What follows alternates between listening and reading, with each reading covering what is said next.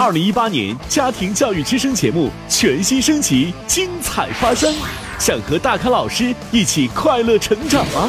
想要聆听最专业的育儿知识吗？那就赶快加入家庭教育 VIP 成长俱乐部。在这里，您将享受最精品的课程指导、最权威的音视频收听，以及最用心的育儿服务。详情拨打电话幺三三九九幺七二九八九，或者添加节目微信幺七七八九二八四九八六进行咨询报名。家庭教育，让孩子轻松学习，快乐成长。家庭教育之声节目由朗坤国际少儿口才联合陕西杰森文化发展有限公司冠名播出。朗坤国际少儿口才致力做中国最接地气的少儿语言表演品牌。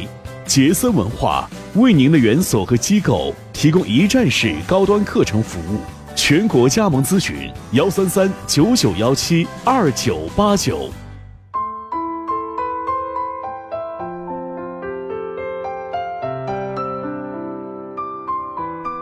欢迎收听家庭教育之声节目，我是程老师。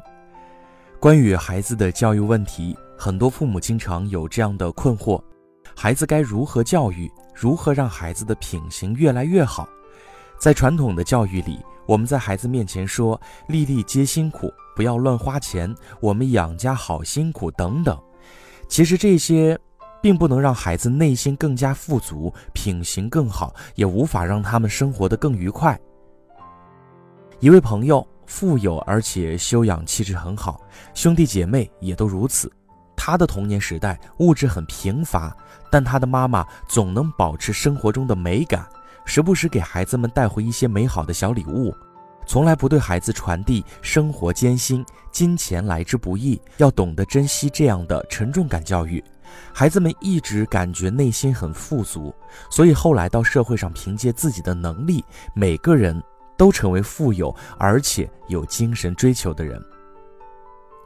我见过几个这样家庭出来的人，出生于中国最贫乏的年代，父母一贫如洗，但即使半年只能吃一顿肉，也愿意叫上孩子和朋友们一起快乐分享。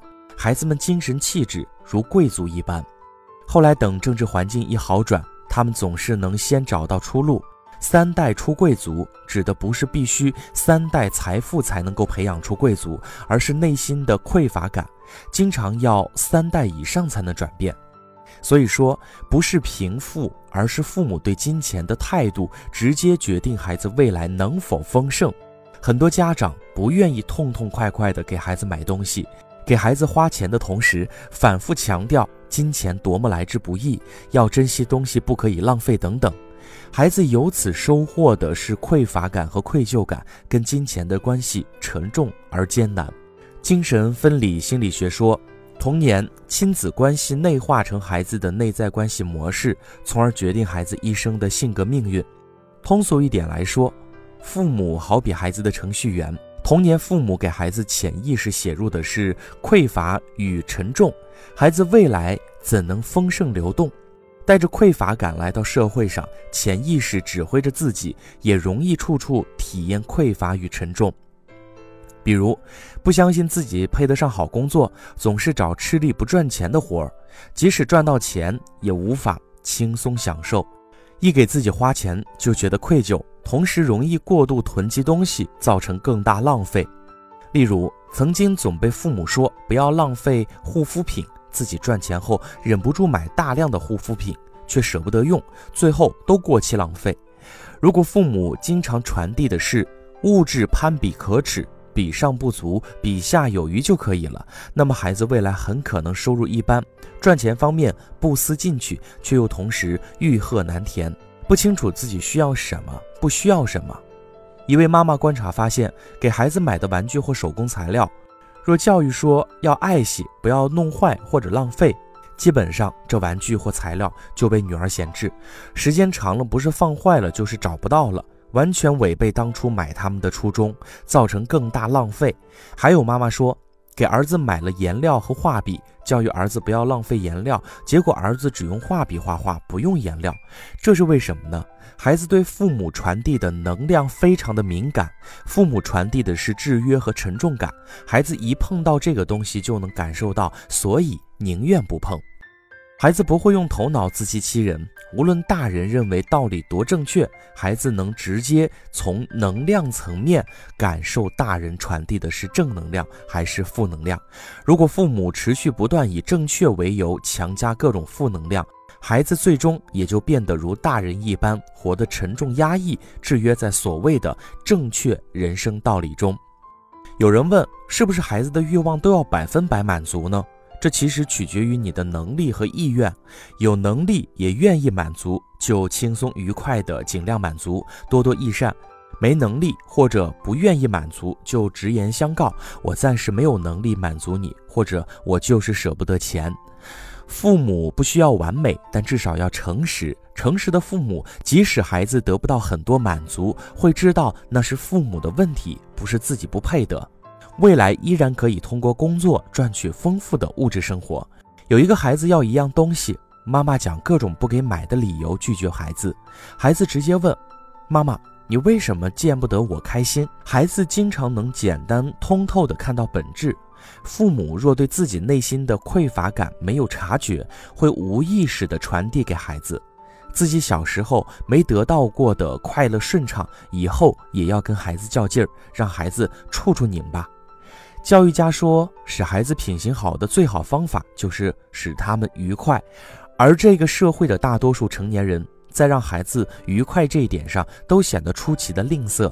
就在他们或是粗暴或是和蔼地夺走那些让孩子愉快的事物的时候，他们总会不忘附加这样一句：“这样做是为了你好。”而这真的是一句带有说服性的辩词，它会在最后使我们也同意毁灭自己。不要评判孩子的欲望，讲一堆理由证明孩子不应该提这个要求，甚至自欺欺人说这么做是为了孩子好，孩子需要什么就是需要什么。可能在你眼里那个根本没必要，但在孩子心里就是他想要的。无论买或者不买，请尊重孩子的欲望。你可以不满足，但是不能自以为是的去评判。一些身价千万的父母，却当香港给孩子带一堆上千块的童装。因为这是父母想要的，而孩子喜欢的贴纸或摇摇车，却经常跟孩子较劲儿，给孩子制造匮乏感。这样的孩子长大后容易变得欲壑难填，即使跑车名表攀比着买，也很难弥补童年的匮乏感。然后所有人都会感叹一句：就是父母太溺爱了，造成孩子如此奢侈浪费。溺爱几乎是中国人的万金油标签。孩子出啥问题都往溺爱上贴，典型的中国式浆糊逻辑。那些口口声声富养就会把孩子养成李天一的网友，按照这个逻辑，岂不是穷养的孩子要变成马加爵？马斯洛需求层次论，众人皆知，人类一个需求层次满足后，自然向更高层进阶，这再自然不过的常识。到了自己孩子身上。有些人竟生出越满足越沉溺越疯狂的要求的妄想，而且以此妄想为理论依据，时常跟孩子的需求较劲儿，就是不让孩子顺畅开心。童年长期的匮乏感逐渐凝固成内心黑洞，真正欲壑难填的都是成年人的黑洞。成年人的黑洞依然可以通过自我觉察疗愈。若把最恶劣的想象投射给孩子。通过打压孩子，欲求转嫁自己的匮乏痛苦，还美其名曰为孩子好，则至少毁三代。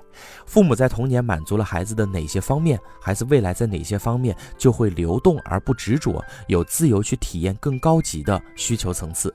安全感被充分满足的孩子，将来不会在婚恋中只敢要安全无害的人。物质需要被父母及时肯定回应的孩子，人生追求不会只停留在赚钱层面。一个各方面被充分满足和自由的孩子，自然绽放绚烂的一生。历史上最杰出的艺术家、哲学家，大多出生富贵之家或者由贵族供养，就证明了这个论点。父母无论贫富，都可以给孩子传递这样的信号：你的欲求很美好，你值得一切最好的东西。那么孩子未来自然会物质丰富，而且不执着。今天节目中，我们一起分享的是，请不要再对孩子说养他有多么的辛苦了。